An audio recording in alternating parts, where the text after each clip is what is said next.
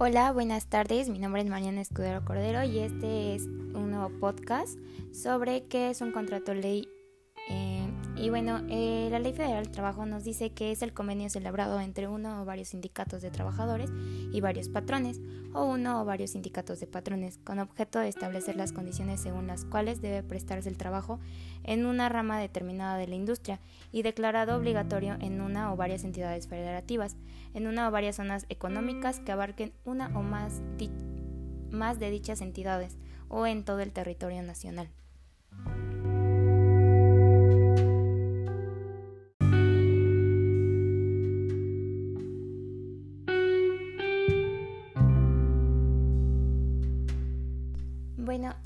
Cuántos contratos ley existen actualmente, eh, nos dice que existe un total de 1.100 ordenamientos, entre ellos los contratos ley, que, eh, bueno, son nueve y todos aquellos son industriales. Eh, vamos a dar un ejemplo del textil del ramo de, de, seda y toda clase de fibras artificiales y sintéticas, industria textil del ramo de fibras duras, eh, nosotros ahorita vamos a dar un ejemplo de la industria de azucarera, alcoholera y similares de la República Mexicana.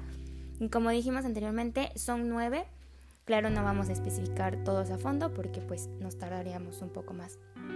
Y bueno, miren, existen dos momentos en que la ley consagra para la celebración de un contrato ley. En, primer lugar, eh, bueno, nos dice, se disponen de dos maneras, que si la industria que solicita el contrato ley tiene un carácter de jurisdicción federal, la petición debe ser enviada a la Secretaría del Trabajo y Previsión Social. Eh, si la industria tiene una naturaleza de jurisdicción local, la solicitud para el contrato ley puede dirigirse a dos personas, al gobernador del estado o territorio o al jefe del departamento del, Distrito Federal. Bueno, eso anteriormente, ¿no? Mm, por otro lado, el contrato ley puede ser solicitado de manera únicamente por los, los sindicatos de trabajadores siempre y cuando cumplan con los requisitos siguientes debe representar mínimo a las dos terceras partes de los trabajadores que se encuentran sumados en un sindicato. Debe pertenecer a una rama de la industria que se disponga en una o varias zonas económicas o entidades federativas. Y por último, estar ubicadas en una o varias entidades o en todo el territorio nacional. Bueno, eh, ¿cuál es la, vigencia para este contrato ley? Eh, no podrá excederse de dos años. Y bueno, más adelante vamos a verlo con un ejemplo. Eh, bueno, la titularidad del contrato ley y la administración, pues se ve cuando se solicita la celebración de un contrato ley los sindicatos que representan las dos terceras partes de los trabajadores sindicalizados, por lo menos de una rama de la industria o varias entidades federativas. Igual, en cada empresa, la administración del contrato ley corresponderá al sindicato que represente dentro de ella el mayor número de trabajadores conforme a lo señalado en el artículo. Y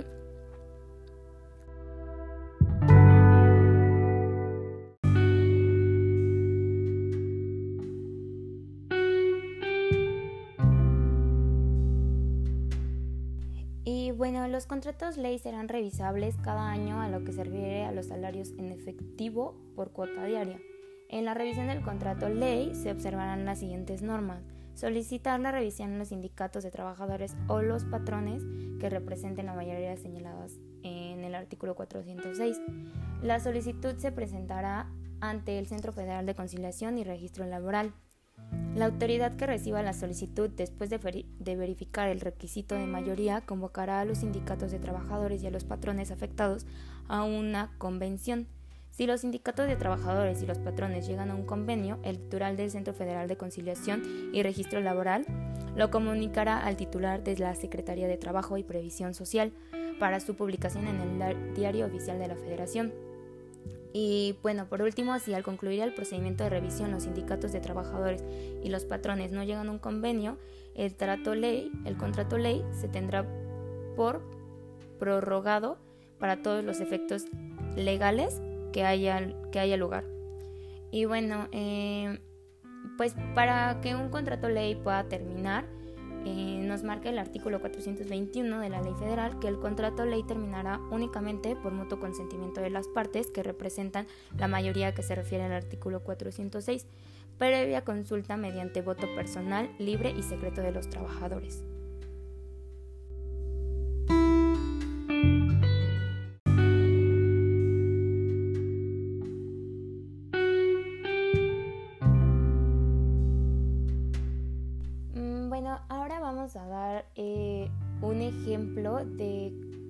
Cuáles son las partes que nos, bueno, que nos pide la ley federal sobre un contrato ley. Y bueno, primero nos pide que los nombres y domicilios de los sindicatos y patrones que concurrieron a la convención. Y bueno, este contrato ley que yo estoy ejemplificando nos dice que las personas físicas o morales que exploten en la República Mexicana ingenios o fábricas de productos derivados de la caña de azúcar o de otras plantas o materias. Igual nos dice que el Sindicato de Trabajadores de la Industria Azucarera y similares de la República Mexicana representen el representante del interés profesional de los trabajadores de las industrias azucareras, alcoholeras y similares. Eh, igual aquellas negociaciones o patrones que por la índole de sus actividades deben registrarse por el mismo. Dice la, la entidad, bueno, la segunda fracción que nos pide es la entidad o entidades federativas, la zona o zonas que abarquen o la expresión de dirigir en todo territorio nacional y bueno, este contrato ley, que es de las, industrias de las industrias azucarera, azucarera, alcoholera y similares de la República Mexicana, o sea, nos está especificando que en todo el territorio mexicano va a ser válido. Y la vigencia nos dice que no podrá excederse de dos años. Y aquí nos dice que con vigencia del 16 de octubre del 2018 al 15 de octubre del 2020, como podemos ver ayer. Justo ayer venció este, este contrato. Eh, y luego nos pide que las condiciones de trabajo señaladas en el artículo 391, que son jornada, días de descanso, vacaciones, entonces bueno, vamos a especificar aquí cómo viene en el contrato.